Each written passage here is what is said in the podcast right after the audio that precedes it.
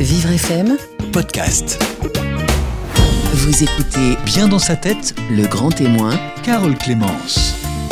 Marianne Kurtz est sourde de naissance et porteuse du facteur 5 Leiden, une mutation génétique qui l'a empêchée de porter un enfant à terme, ce qu'elle a appris trop tard. Et pourtant, Marianne est mère, mère de Raphaël, avec qui elle correspond durant 9 ans sous forme de lettres. Petit ange décédé avant terme l'a rendue parange. Elle nous explique son histoire et le long cheminement pour reprendre goût à la vie. Elle est notre grand témoin, aujourd'hui notre grand témoin, bien dans sa tête, sur Vivre FM. Jusqu'à 10h, Bien dans sa tête, Le Grand Témoin, Carole Clémence. Marianne Kurz, bonjour. Bonjour. Euh, Marianne, vous avez euh, écrit ce livre Facteur 5 euh, Leiden pour raconter votre expérience, votre expérience de résilience euh, d'une maman euh, par ange. Ce Oui. sont des lettres que vous écrivez à, à votre fils Raphaël, votre fils qui, qui est né, qui est né décédé, qui il est, il est mort avant terme. Oui, c'est ça. Est-ce que vous pouvez nous, nous expliquer pourquoi avoir décidé de publier ce livre? Euh, D'abord, euh, pour euh, témoigner sur le fait qu'il y a beaucoup de femmes qui sont comme moi, qui vivent ce traumatisme et pouvoir expliquer à tout public ce que c'est que de perdre un bébé qui est devenu un ange. Et souvent, on souffre à l'intérieur de soi et on n'ose pas en parler.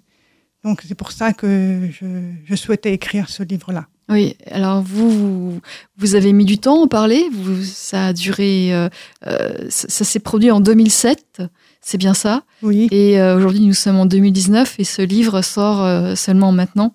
oui. Ça fait beaucoup de temps. Vous en aviez parlé auparavant?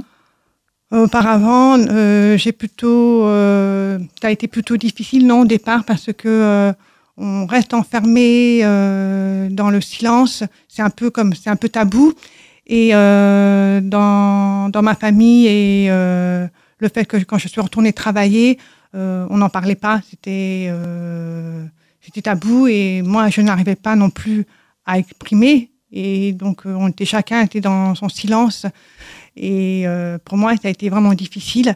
Mais petit à petit, j'ai rencontré des personnes avec qui j'ai pu en parler. Et puis j'ai continué aussi à écrire à mon fils Raphaël qui me gardait un lien. Et voilà.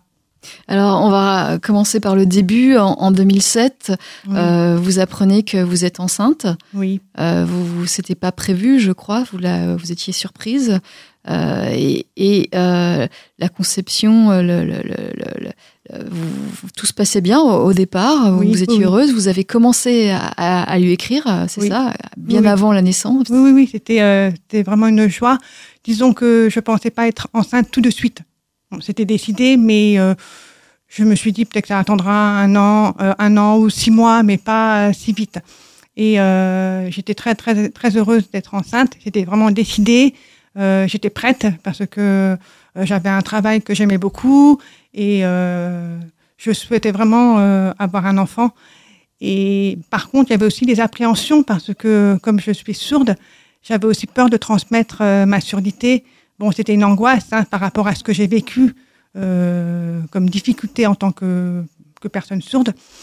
Et euh, voilà, donc j'avais ce côté de, de l'appréhension, mais en même temps une joie énorme. Et donc c'est pour ça que je voulais lui écrire en disant, voilà, tu auras un petit journal pour plus tard. Donc pour moi, c'était important de lui raconter euh, dès le début de ce qui s'était passé. Mm. Et puis après, euh, par contre, euh, il y a eu la chute euh, parce que on, on m'a dit euh, que au deuxième, euh, au deuxi- à la deuxième échographie que euh, votre bébé est, mort. On m'a dit. Et là, pour moi, ça a été la grande chute. euh, c'est pas possible, c'est pas possible. À cinq mois, euh, voilà. Donc ça a été à un moment donné pour moi un choc. J'ai dû tenir le coup. Euh, Il y a eu l'accouchement provoqué. Vous, vous l'avez gardé trois jours à vous raconter, trois Oui. jours en vous, Oui. sachant qu'il était décédé. Oui, c'était très dur pour moi, mais il a fallu attendre. Et je me suis dit, ça va être une délivrance euh, euh, pour, pour, pour Raphaël qui puisse euh, naître. Et ça a été, l'accouchement a été très difficile et douloureux. Et moi, je suis partie en réanimation. Et oui, vous, vous n'êtes pas sorti tout de suite de l'hôpital. Vous, vous êtes, vous étiez malade. Vous étiez très malade. Pas- Vous étiez très malade. Après, après, oui, après, oui, j'étais très malade. En fait, euh, j'ai eu une micro-angiopathie thrombotique euh, lorsque j'étais en réanimation, c'est-à-dire que les, les petits vaisseaux, des petits euh, ah, se bougent des artères et qui fait que le sang coagule trop. Et partout dans mon corps, j'ai eu des, des artères bouchées et qui fait qu'après mes reins ont été bouchés, ils n'ont pas pu faire leur travail. Et voilà, donc après, j'étais pleine d'eau, j'étais remplie d'eau, euh, parce que le travail ne pouvait pas bien faire par les reins. Vous êtes resté en réanimation euh, très longtemps. je- vous êtes resté à l'hôpital. Deux semaines, deux semaines en réanimation. Oui. Et puis après, vous êtes resté plusieurs mois, non euh, À l'hôpital, non? Non, non, après, je suis restée encore une semaine euh, euh, en néphrologie. Et après, je suis retournée à la maison. Voilà. Et, et alors le diagnostic, l'explication, pourquoi Raphaël est décédé avant terme?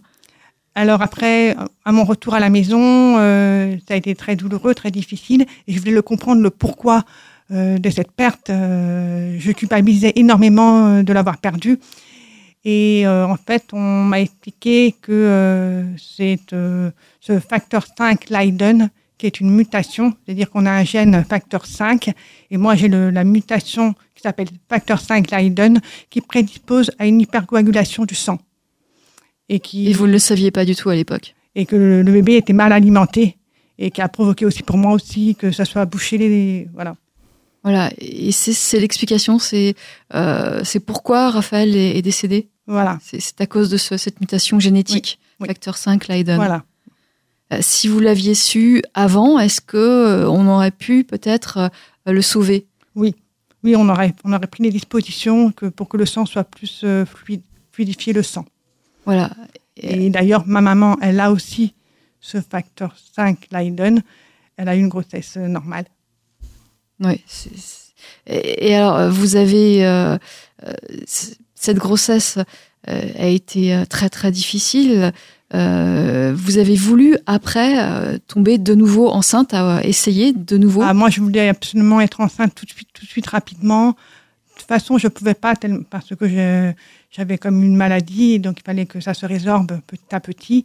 Mais c'est mon compagnon qui ne voulait pas entreprendre une autre grossesse. Alors votre compagnon, pour situer, euh, il avait déjà quatre enfants. Voilà. Donc il n'avait pas le même désir que vous d'avoir un enfant en plus. Euh, vous, vous n'en aviez pas, donc c'était c'était évidemment extrêmement important pour vous. Oui.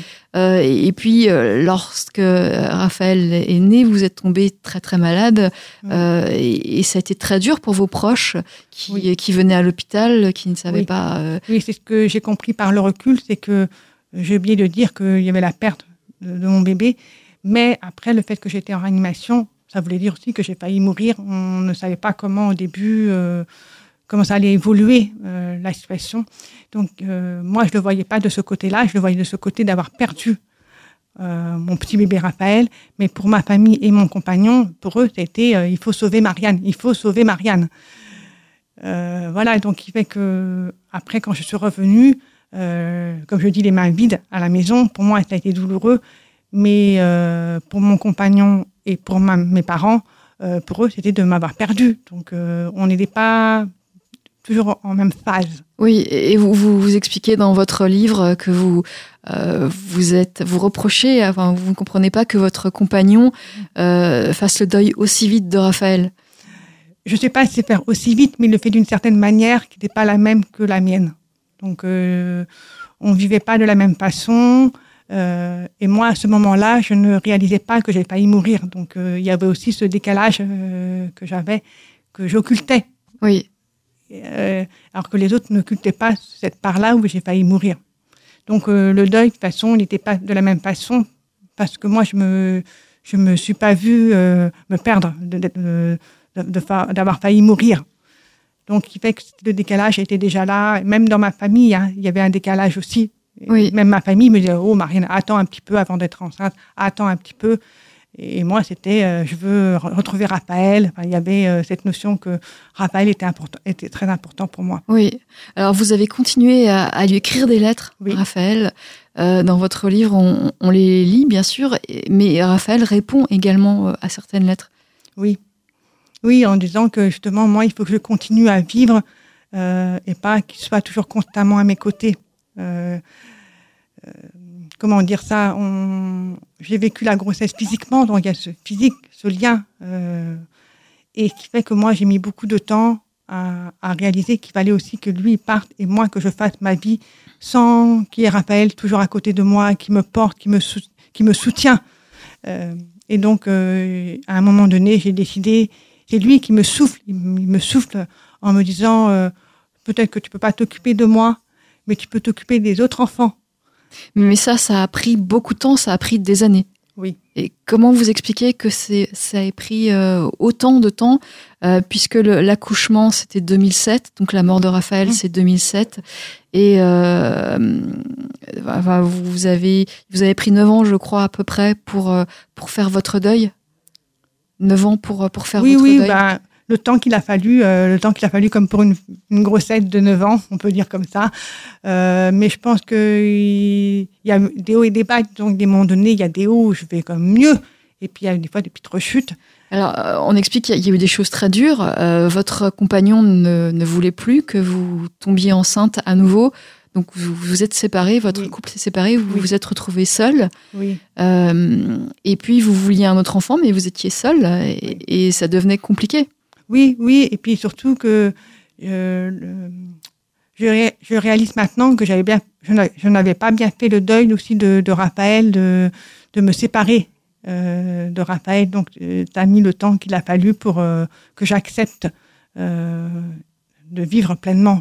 Je pense que c'est- plutôt que on a tendance un peu à rester euh, en enclos et avoir moins de monde parce que on n'ose pas trop les, les questions. euh, Est-ce que vous avez un enfant Vous avez des enfants Euh, Donc on recule. Enfin, on n'ose pas. C'est très espace- douloureux, effectivement. C'est très Et- douloureux. C'est très douloureux. Oui. De ce genre de questions. euh, Oui. Mais euh, et vos enfants, ils ont quel âge Vous avez des enfants, Voilà. etc. Mm. Alors qu'on n'en a pas et qu'on n'en aura pas. Voilà, c'est pour ça que je me bats aussi maintenant pour qu'il y ait ce mot euh, parange, pour qu'on puisse comprendre qu'en fait on est maman d'un petit bébé devenu un ange, que ce soit plus simple à dire. Oui. Voilà. Parce que vous, vous, vous êtes maman. Vous, on, Bah comprend oui, dans moi, votre oui, livre. moi, vous oui. vous définissez comme maman. Oui. Comme maman, même si Raphaël, il est, il est, euh, il est né décédé. Voilà. Oui. Vous êtes parange. Oui, parce que j'ai j'ai vraiment voulu cet enfant-là. Et il n'est plus là. J'ai mené une grossesse, même si c'était à cinq mois. Euh, donc pour moi, c'était important euh, qu'il soit toujours là. Oui. Et c'est vrai que quand on me posait la question, euh, est-ce que vous avez des enfants euh, Si je dis non, j'avais l'impression vraiment de, de trahir Raphaël. Euh, et puis je dis oui. Il a quel âge euh, C'est- euh, extrêmement compliqué. Il n'y a pas de, de belle réponse. Il n'y a pas de bonne réponse. Voilà. Et je peux aussi comprendre que de l'autre côté, ça fasse peur si je dis bah, j'ai un bébé qui est mort, qui est décédé. Euh, on- ça, ça fait un recul. Oui. Donc je peux aussi comprendre. Oui, oui, oui. Euh, on continue à en parler avec vous, Marianne Kurz. Euh, vous êtes l'auteur de Facteur 5, Leiden, la résilience d'une maman sourde et parange, aux éditions Fauve. On continue à en parler avec vous. Alors, ce livre raconte les lettres euh, que vous adressez à, Raphaël, votre fils euh, mort, euh, décédé avant terme. On parlera aussi de, votre expérience en- dehors de cette, de cette grossesse. On continue à parler avec vous. Vous êtes notre grand témoin, bien dans sa tête, aujourd'hui sur Vivre FM. Vivre FM, Podcast. Marianne Kurt, notre grand témoin aujourd'hui dans le grand témoin B dans sa tête sur Vivre FM. Elle est l'auteur de Facteur 5 Leiden, la résilience d'une maman sourde et parange aux éditions Fauve. Elle nous parle de son expérience, un enfant, Raphaël, qui est mort avant terme, et puis un deuil extrêmement long, un deuil qui a pris 9 ans entre 2007 et 2016 pour Marianne. Euh, ce deuil a, donc été euh, très long, et puis euh, à la fin de ce deuil, vous avez aussi fait le, le deuil euh, de toute maternité euh, future, puisque vous n'avez pas, vous n'avez pas eu d'autres enfants. Oui, oui. euh, même déjà avant, j'avais commencé à faire le deuil de, de maternité, mais pas le deuil d'aimer les enfants et de s'en occuper. Bien sûr. Ça, c'est très important pour moi et c'est un peu le- l'espoir que j'ai eu après dans ces moments difficiles. Ce qui m'a un peu, qui m'a aidé à m'en sortir, c'est le fait de m'occuper des enfants sourds. Euh, à mon Institut national des jeunes sourds, Puisque vous êtes enseignante. je suis enseignante euh, en maternelle des- avec des petits et j'enseigne la langue des signes à ces petits. Est-ce que c'est pas difficile justement de, de voir des tout petits qui, qui ont l'âge euh, qu'aurait eu Raphaël, euh, de, de, les voir tous les jours et de, de, les aimer aussi, de leur enseigner? Non, non, au contraire, c'était la joie euh, qui s'exprimait, la joie de vivre, la joie, la spontanéité justement. Euh, bien sûr, par moment donné, je me dis ah si Raphaël était là, ah si Raphaël était là. Bon, au début, il était souvent à côté de moi. Je lui disais soutiens-moi, aide-moi. Euh, il était toujours là euh, quand même. Et puis petit à petit, il m'a fait comprendre que je pouvais très bien faire mon métier euh, d'enseignante auprès de ces enfants sourds. Et euh, j'ai beaucoup aimé transmettre euh, à ces enfants sourds la, la joie de vivre et, et, ils sont là tous les jours et ils m'apportent autant de joie. Mmh. Alors cette période de deuil très longue, 9 ans 2007-2016 à peu près, c'est la, la, durée qu'a pris, euh, euh, compris vos, lettres, euh, les lettres à Raphaël, c'est-à-dire Facteur 5 Leiden, ce livre que vous sortez aux éditions Fauve. Pendant toute cette période, vous étiez dans quel état d'esprit? Est-ce que vous étiez morose? Est-ce que vous étiez triste? Comment étiez-vous? Au départ, c'était ça a été comme un choc euh, donc, euh, tu as été euh, les mains vides, comme je disais, et euh, aussi le chagrin de cette perte. Euh, et puis, il y a aussi le fait que ma meilleure amie Mariode, j'ai pu être marraine de mon filleul. Et ça a été une grande joie aussi de, de m'occuper d'un tout petit bébé. Et, il m'a apporté plein de sourires, de joie. Et donc déjà là, je me suis dit, mais la vie, elle continue. Euh, la vie, elle continue. Et euh, ma meilleure amie Mariaude euh, me faisait confiance. Et c'est vrai que moi, j'avais tendance à dire, je peux pas être une bonne mère. J'en ai perdu un. C'est pas possible. Et le fait qu'elle me donne confiance sur cette mission-là, entre guillemets, de dire, tu peux. Et elle me laissait avec son petit euh, gabin. Eh ben, j'avais l'impression de dire, je peux. Donc il y a ce premier-là. Et puis aussi les enfants sourds euh, qui m'ont montré que la joie continuait et que je pouvais transmettre euh, plein de choses aussi à ces enfants-là. Bien sûr, vous pouvez transmettre aux enfants des autres. C'est oui. Et ça, ça vous a aidé à sortir de, oui. euh, à accepter le décès de Raphaël, à accepter oui. tout cela. Oui. Et à en sortir. Et me dire qu'il peut, il peut prendre son envol et moi, je peux continuer euh, encore plein de choses à faire sur Terre et euh, de transmettre toutes les connaissances que je peux donner à ces enfants sourds et, ou à d'autres euh, à d'autres enfants. Voilà, et, et donc c'est ce que vous faites. Vous avez, vous êtes toujours enseignante. Vous enseignez oui. à des petits de 3 à 5 ans, c'est ça, oui. à l'institut oui, de, de 3 à 5 ans. À l'INJS de Chambéry. À l'Institut national des jeunes sourds de Chambéry. de Chambéry. Voilà. Et oui, je continue et euh, je leur apporte toutes les connaissances en langue des signes. Et c'est vrai que là, je réalise que moi, qui avais tellement de, de l'appréhension lorsque j'étais enceinte, en me disant si j'avais un enfant sourd, bah, je réalise que c'est rien par rapport après ce que j'ai vécu. Et euh, je me dis, bah voilà, ces enfants-là, ça aurait pu être le mien qui, a, qui aurait pu être sourd. Et ben, je continue à transmettre euh, euh, tout ce que je peux leur donner à ces enfants-là. Et donc, j'apporte euh, la langue des signes, je leur apporte ma joie de vivre aussi, le respect de chacun, que on est tous euh, sourds entre nous, mais il faut respecter euh, ceux qui euh, ont un appareil, ceux qui n'ont pas d'appareil, voilà, de, de, de, vivre ensemble. Oui. Parce qu'on on vous écoute depuis le, le, début de cette émission, euh, on n'a pas vraiment insisté sur ce point, mais euh, vous êtes euh, vous êtes sourde, vous êtes oui. vous n'entendez euh, pas pas absolument pas sans votre appareil. Ah oui, oui, oui, moi je suis née euh, sourde, donc. Euh, C'est-à-dire que vous n'entendez aucun son à la base, naturellement. Oui, en, en enlevant mes appareils, oui. Oui, et après, euh, on m'a pu m'appareiller à droite parce qu'il y avait un peu de reste auditif. À gauche, je n'entends rien du tout. Donc, euh, on a essayé de m'appareiller. C'est moi qui ai refusé en disant ça fait trop de bruit. On l'enlève.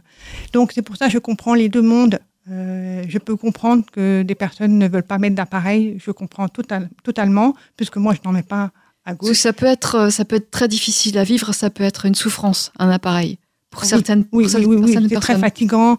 Euh, tous les bruits sont amplifiés. Euh, dernièrement, j'ai mangé chez mon ami Mariaude et euh, son ami derrière rangeait la vaisselle. Il avait gling, gling, gling, gling. Et moi, i, i. S'il te plaît, est-ce que tu peux ne pas ranger la vaisselle, le faire après? Donc voilà, ces petits moments-là. euh, Et qu'est-ce qu'on peut faire justement lorsqu'on se trouve en compagnie d'une personne comme vous qui, qui a un, un appareil pour euh, lui faciliter la vie? Pour faciliter la vie d'une personne qui a un appareil, qu'est-ce qu'on peut faire bah, déjà, Qu'est-ce que vous conseillez, de lui vous? demander, de lui demander ce qui est le mieux. Parce que je pense que chaque sourd, chaque sourd est différent. Euh, moi, sais les sons aigus que, qui sont trop forts pour moi, mais pour un autre sourd, ce sera peut-être les sons graves ou autre chose. Donc, euh, chaque sourd est différent. Euh, pour ma part, c'était euh, moi, il faut que j'apprenne à dire, voilà, euh, là, ça fait trop de bruit. Par exemple, si dehors, euh, les bruits de voiture sont trop fortes. Donc là, je, je coupe mes appareils pour moi, ou alors j'ai pas d'appareil. Dans la rue, vous coupez vos appareils. Oui. Vous êtes obligé. Euh, si je suis avec quelqu'un qui parle oralement, je vais le garder. Donc c'est moi qui vais me forcer Oui. à être en lien avec l'autre personne pour pouvoir entendre. Donc je garde mon appareil. Euh, mais, Mais- mais du coup, euh, ça devient compliqué de se balader dans la rue sans, sans, avoir- sans les avertissements sonores, par exemple, d'une personne qui... On- avec notre, nos, nos yeux, Bah oui, mais les trottinettes électriques, les vélos qui passent derrière, les, les il faut être très rollers. prudent. Il faut être très prudent. Et puis on sent avec nos petits, on sent. Vous sentez, c'est vrai Bah, on essaie de bien regarder à chaque fois. C'est vrai qu'on on regarde deux fois plus. On regarde deux fois plus. Ou même après, en voiture, il y a les rétroviseurs. Euh, on, on peut comme voir. euh, et puis des fois, j'entends. Il y a comme une certaine vibration. Je me dis, tiens, c'est bizarre. Et, et je, je- après, je réalise que c'est les pompiers qui passent. Bon, voilà. Donc, on peut. euh, on arrive quand même à capter. Oui. C'est vrai que c'est comme difficile tous les jours. Donc, c'est pour ça que je peux comprendre que ça soit difficile euh, de mettre un appareil. Et moi, j'ai eu la chance de, de bien parler.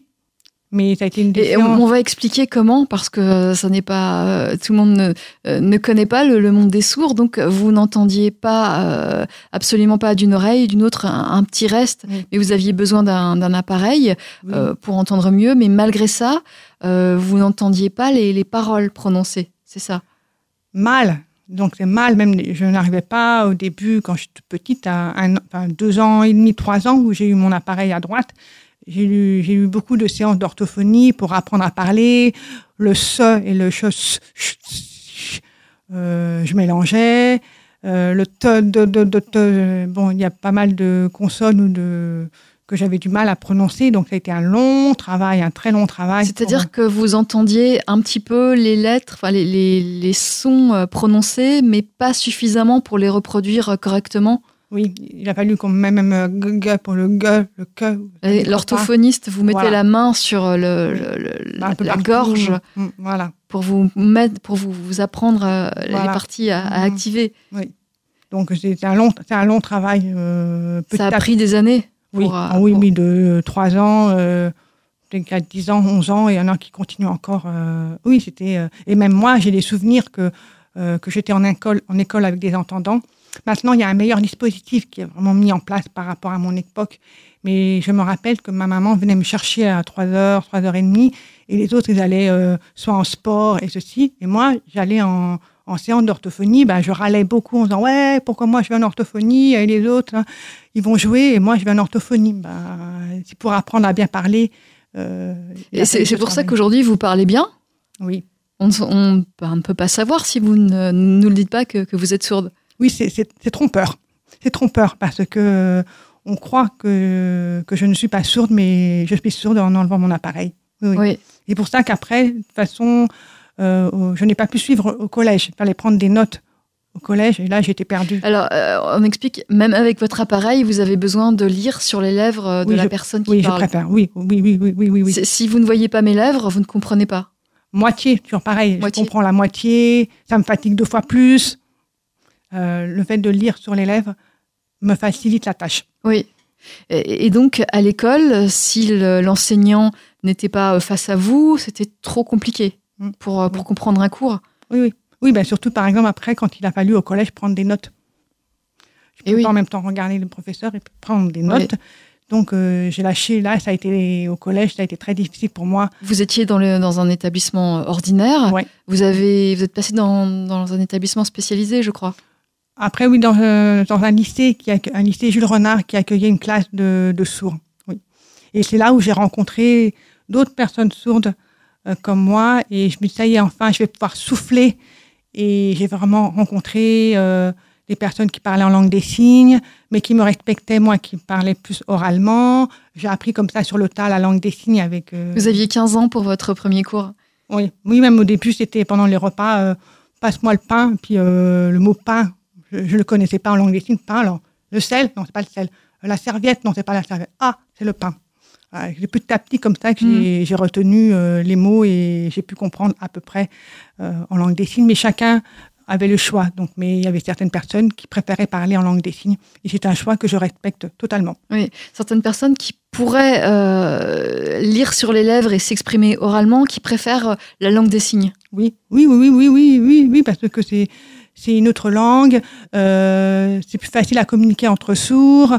Euh, dans la rue, on n'a pas besoin de mettre son appareil. Donc euh, oui, oui, euh, je peux comprendre ce mode de communication qui, est, qui maintenant a bien évolué par rapport à mon époque. Il faut bien se dire que moi, comme je suis née dans, en 1973, la langue des signes n'était pas encore reconnue et qu'elle est reconnue que récemment en 2005 comme langue à part entière et qu'on peut même la choisir au bac en option LSF au bac. Donc c'est un plus. Donc maintenant, on peut de mieux en mieux la connaître et voilà, tant mieux. Euh, Marianne Kurtz, vous restez avec nous, vous êtes notre grand témoin, dans sa tête, euh, aujourd'hui sur Vivre FM. Je rappelle que vous êtes l'auteur de Facteur 5 Leiden aux éditions Fauve. Vous racontez une partie euh, de votre vie. Vivre FM, Podcast. Marianne Kurtz, notre grand témoin aujourd'hui dans le grand témoin B dans sa tête sur Vivre FM. Marianne Kurtz qui est l'auteur du Facteur 5 Leiden, la résilience d'une maman sourde et par ange. Euh, par ange, ça signifie maman d'un ange, un enfant euh, décédé. Euh, C'est votre cas. Ce sont des lettres à Raphaël que vous écrivez dans ce livre aux éditions Fauve. On en a parlé, on va continuer d'en dire quelques mots, mais je voulais qu'on revienne sur les deux mondes dans lesquels vous vous trouvez, le monde des sourds et le monde des entendants. Alors vous vous parlez, vous lisez sur mes lèvres actuellement. Euh, si je cache mes lèvres, vous ne comprendrez plus très bien ce que je dis. Euh, vous êtes appareillé aussi, Euh, vous entendez, mais pas suffisamment pour pour comprendre une conversation. Pour pour c'est compliqué. Vous avez besoin des deux et de lire sur mes lèvres et d'un appareil. Là, vous me faites signe de parler plus lentement. Puisque c'est compliqué euh, de, de lire, euh, de comprendre et, de répondre euh, en même temps dans une interview, c'est difficile, mais vous le faites, vous le faites très bien, Marianne Kurtz. Vous vous définissez comme sourde, Oui, mais avec un appareil, vous entendez un petit peu, oui. tout de même. Euh, vous êtes plutôt malentendante, non? Moi, je me, je me définis comme sourde. Mon identité, c'est d'être sourde. Malentendant, est-ce que ça veut dire que parce qu'on entend mieux, pas mieux euh, Si je n'ai pas mes appareils, je, n'entends plus rien. Et puis, il y a des, personnes qu'on pourrait dire qui, qui entendent mieux que moi, enfin, qui, on pourrait les considérer comme malentendants et qui choisissent de parler qu'en langue des signes. Donc, pour moi, c'est un peu... Euh, c'est en mélangé. Je préfère dire que on est tous sourds avec euh, euh, différents modes de communication. Il y en a qui préfèrent parler en langue des signes, il y en a qui préfèrent parler oralement. Euh, Qu'est-ce que vous préférez, vous, Marianne? Moi, je préfère parler oralement, c'est parce que c'est ma langue maternelle. Mes parents m'ont transmis cette langue euh, avec un apprentissage. Hein. Je ne dis pas que ça a été d'un coup de baguette magique, mais ma mère me répétait euh, tu je m'habille, tu t'habilles, il s'habille. Enfin bon, c'était comme un, un apprentissage difficile. Mais j'ai toujours aimé parler.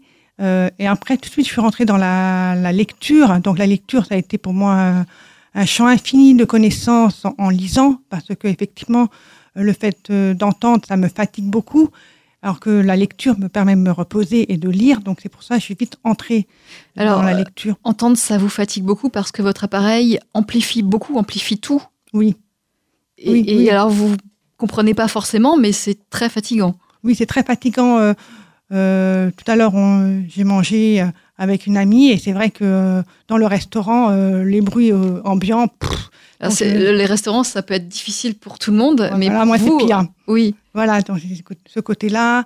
Euh, le fait aussi que euh, euh, quand on est en face à face, j'arrive, et dès qu'on est plusieurs, s'il y a quelqu'un qui répond vite à, une autre- à la question de quelqu'un d'autre, ceci, et moi ça fait hop, je n'arrive plus à suivre, et là je, je ressors fatiguée. Donc c'est vrai, par exemple, pour les réunions à mon lieu de travail, je demande toujours un interprète parce que sinon je n'arrive plus à suivre la conversation. Oui, et, et euh, alors étonnamment, vous travaillez dans l'Institut national des jeunes sourds de Chambéry, Oui. mais la majorité du personnel n'est pas sourd. Il y a comme quelques professionnels sourds, euh, mais c'est sûr, la, la majorité, c'est des entendants, mais qui connaissent bien la langue des signes. Donc, il me permet, moi, quand je vais travailler, euh, tous mes collègues euh, euh, entendants connaissent la langue des signes. Donc, pour moi, c'est libérateur. J'y vais et je sais que si je n'ai pas compris, on va me répéter en langue des signes ou même oralement. J'ai un collègue sourd, éducateur, qui, lui, n'a pas d'appareil. Donc, euh, on se comprend tous les deux, on parle en langue des signes et on se comprend en se disant qu'on est, de toute façon, on est sûr que ce soit appareillé, appareillé ou pas appareillé. On est toujours un peu en décalage. On, je vois mes collègues qui parlent entre eux, entre eux et euh, je comprends un mot, deux mots, trois mots. Mon collègue, lui, il a pas ses appareils, il me dit j'entends rien, mais je lui dis au résultat, je ne sais pas de quoi elle parle. Donc, qui fait qu'on est euh, au même niveau, sauf que moi, j'ai entendu quelques mots. Et alors, le problème du téléphone, vous ne pouvez pas téléphoner toute seule? Non. C'est pas possible? Non. Non. Euh, J'entendrai encore un mot, deux mots. Il y aura des malentendus. Euh, je n'arriverai pas. Ça me fatigue énormément. Donc, euh, je- C'est impossible. SMS. Oui, Heureusement, il y a les SMS dans la vie. Très bien, les SMS, c'est beaucoup plus facile à communiquer. Ou alors euh, par mail. oui, tous les moyens, les nouveaux moyens Voilà, euh, oui. écrits. Voilà. Ouais. Ça, ça c'est pratique. Euh, alors, vous, est-ce que vous vous définissez comme faisant plus partie du monde des sourds ou plus partie du monde des entendants, Marianne? Dans les deux, je mets un pied dans le monde des entendants et un pied dans le monde des sourds. Mais euh, je suis comme plus dans le monde des sourds parce que je, je comprends euh, cette différence que l'on a et on arrive à bien se comprendre. Euh, le monde de- des entendants, je, je les aime beaucoup parce qu'ils m'attirent, disons, ils m'attirent. La langue aussi orale m'a attiré, l'écrit aussi, voilà. Mais encore, je dirais qu'il y a un troisième milieu, c'est le monde de la musique. Voilà, donc Vous entendez la musique? oui, le piano. Le piano. Euh, le violon, c'est trop aigu, je supporte pas. Ça me, fait très mal aux oreilles. Euh, J'aime beaucoup aussi le violoncelle, c'est grave. Euh, et moi-même, je, joue du piano. Donc c'est un moment que j'aime bien. Je sens les vibrations.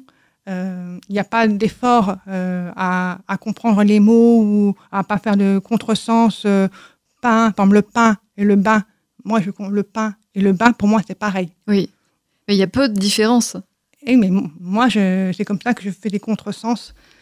Alors que dans la musique, je me laisse bercer et j'ai pas besoin d'efforts à faire pour essayer de comprendre toute la conversation. Donc la Donc, musique, les, deux. la musique, c'est une passion pour vous, Marianne. c'est- une passion pour vous, la, musique. Oui, comme j'aime beaucoup écrire, j'aime beaucoup, euh, j'aime la, la musique, euh, tout ce qui est l'art, j'aime beaucoup l'art. Voilà. Donc, euh, mais je, je, me retrouve dans chaque monde, que ce soit le monde des sourds où, où j'ai mes amis sourds. euh, et je félicite toutes les personnes qui euh, promouvoient la langue des signes. Euh, c'est très important aussi de, se faire entendre de ce côté-là parce que il faut dire que la langue des signes, a été interdite euh, pendant 100 ans, de 1880. Lorsque vous êtes né, dans les années 70, euh, la langue des signes française n'était pas enseignée. Donc euh, vous avez, vous n'aviez pas le choix. Il fallait Non. apprendre à, à oraliser, à, à- la- il fallait apprendre la langue orale. Oui, le, principalement. Disons que ma maman me dit que si ça avait été trop difficile pour moi à l'oral, elle aurait cherché d'autres méthodes et ça aurait peut-être été la langue des signes, mais comme ça a marché, elle a pris ce mouvement-là, mais elle m'a dit, on me l'a pas proposé. Sinon, ça aurait été à elle de faire des recherches là-dessus. Alors que Euh, maintenant, oui. Est-ce que vous trouvez pas que le, le monde des sourds, c'est ça, c'est un peu parfois euh, euh, excluant, ça, ça exclut tout le reste parce qu'il y a cette langue des signes française, euh, cette langue des signes, on parle en, langue des signes, on n'a pas besoin des autres, et puis les autres ne comprennent pas cette langue des signes. Donc justement, est-ce qu'on n'est pas dans un petit, euh, un petit milieu fermé? Non, parce que après, c'est comme tout le monde, hein, que ce soit même dans le monde des entendants, des fois on est dans un monde fermé où on veut pas euh, parler aux autres. Donc euh, c'est pareil aussi dans le monde des sourds, il y a peut-être euh, des fois des, p- une petite minorité, mais la plupart, euh, au contraire, on essaye de plus en plus maintenant euh, de, de promouvoir cette langue et que les entendants puissent l'apprendre, puisqu'elle elle est aussi en option bac euh, LSF, c'est aussi pour les sourds et les entendants, donc ça permet au, contraire de, de s'ouvrir. D'ailleurs, il y a eu une, une expo au Panthéon euh, le monde silencieux de, de- Des des sourds. Là aussi, c'est une très bonne idée pour euh, expliquer au monde des entendants ce que c'est que la langue des signes. Comme je vous disais tout à l'heure qu'elle a été interdite, donc ça va mettre du temps euh, à maintenant que qu'elle a été interdite un certain temps, pendant 100 ans, de reprendre tout ce mouvement-là. Donc je pense que dans les années futures, il y aura une plus grande ouverture et de comprendre d'être dans les deux, le monde des sourds peut être aussi euh, une découverte pour les entendants. Que ce soit la langue des signes, que ce soit aussi pour ceux qui sont comme moi, qui sont entre deux mondes. Oui, tout à fait. Euh, voilà. Euh, et Marianne Kurtz, euh, vous ne le dites pas dans, dans votre livre Facteur 5 Leiden aux éditions Fauve, où vous parlez de, de la période 2006, euh, 2007-2016, la période Mm. où, où vous avez perdu Raphaël, votre fils qui est, qui est mort avant terme, et, et puis vous racontez ce deuil très long de, de 9 ans, et puis le, le- le- cette reprise du goût à la vie que, que vous avez eue au contact d'autres enfants. Vous êtes enseignante à l'Institut national des jeunes sourds de Chambéry.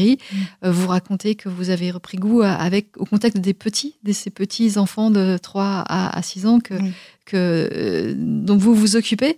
Euh, alors, vous ne le racontez pas dans ce livre, mais vous le racontez dans un précédent livre, Lettre à, à l'abbé de l'épée. Vous racontez euh, la difficulté d'avoir fait des études en tant que, que jeune sourde, des études en faculté. Mm. Oui. Vous avez réussi à faire des études de philosophie. Oui, Vous vous êtes dirigé vers des études de philosophie parce que euh, vous pouviez euh, vous passer des cours en, en amphithéâtre, euh, vous pouviez lire euh, les, les livres, il y avait beaucoup à lire, c'est pour ça que vous vous êtes dirigé, euh, entre autres, vers euh, cette formation. Euh, c'est plutôt parce qu'il y avait à Chambéry, euh, à l'université de Chambéry, un dispositif euh, pour tous les handicapés. Et euh, pour les sourds, il y avait euh, soit un preneur de notes, soit un interprète, soit un tuteur, donc qui me facilitait pour nous euh, de pouvoir comprendre le cours. Donc euh, moi, j'allais en cours, je préférais pour. Enfin, il faut déjà dire que moi, le- en, à, euh, à Chambéry et en philosophie, on n'était pas nombreux. D'abord, on était 40 et après, on s'est retrouvés à 20, même euh, 15 en deuxième année. Donc, on n'est déjà pas beaucoup nombreux par Oui. rapport. il y avait sauf un cours en amphithéâtre. Et euh, j'avais quelqu'un qui me prenait des notes euh, constamment. Donc, il fait que je regardais, quand elle écrivait, je regardais tout ce que ce qu'elle ce écrivait. Donc, ça m'a permis de, de comprendre à peu près tout. Euh, J'allais pas à tous les cours, effectivement, quand c'était trop difficile. Euh, mais je l'expliquais au professeur. Alors là aussi, pour moi, ça a été très difficile d'expliquer euh, le fait que je parle bien en disant voilà, je suis sourde, euh, mais je peux pas bien comprendre vos cours. J'ai- les professeurs au début, ils comprenaient pas trop bien, mais petit à petit, j'ai expliqué. Il a fallu que j'explique pourquoi, voilà. Et euh, j'ai vraiment eu de l'aide de, beaucoup de, profs qui m'ont qui aidé. Euh, et donc c'est comme ça que j'ai pu faire des études euh, universitaires. C'est grâce à ce dispositif qui avait mis en place. Donc d'autres sourds aussi euh, pouvaient avoir ce dispositif. C'était un interprète, c'était bon, il y avait un peu de tout. Oui, oui, vous avez eu une maîtrise, une maîtrise en philosophie, Oui. et puis vous avez fait des études pour enseigner après, par la Oui. suite. Après, j'ai fait, euh, j'ai passé le CAPEJ, certificat d'aptitude professeur, professorat à l'enseignement des sourds, des jeunes sourds. Et là, j'ai mon diplôme et je me suis battue aussi pour, euh, pour obtenir. Je voulais absolument euh, transmettre aux enfants sourds. C'était, je disais que tôt ou tard, il fallait absolument que, que je que j'aide ces enfants sourds et qui peuvent, comme l'abbé de l'épée qui le disait, qu'ils sont des hommes pensants qui peuvent penser, qui peuvent réussir. Alors, un dernier mot pour conclure euh, cette émission, euh, Marianne Kurtz. Euh, cet enfant, Raphaël, euh, vous l'avez, vous l'avez toujours euh, avec vous. Il est toujours avec vous? Alors maintenant, je dis qu'il passe de temps en temps me voir. Voilà, mais il n'est pas toujours à côté de moi. Il peut passer, me faire une petite caresse, et puis il repart. Mais je ne suis plus accrochée à lui. Je dis maintenant, j'ai compris, moi, il faut que je continue à vivre, et toi, fais ta vie où elle doit être ailleurs. Mais voilà, donc je me dis, je le laisse partir, et je ne suis plus accrochée à lui. Donc c'est pour ça que j'ai euh, fait, dans mon livre, c'est des papillons, pour exprimer l'envol, que chacun euh, puisse partir euh, sereinement et continuer à vivre sans être dans la tristesse, euh, dans le chagrin. C'est pour ça que euh, mon histoire, c'est pour dire qu'on peut se libérer du passé, qu'on peut prendre son envol et continuer à vivre.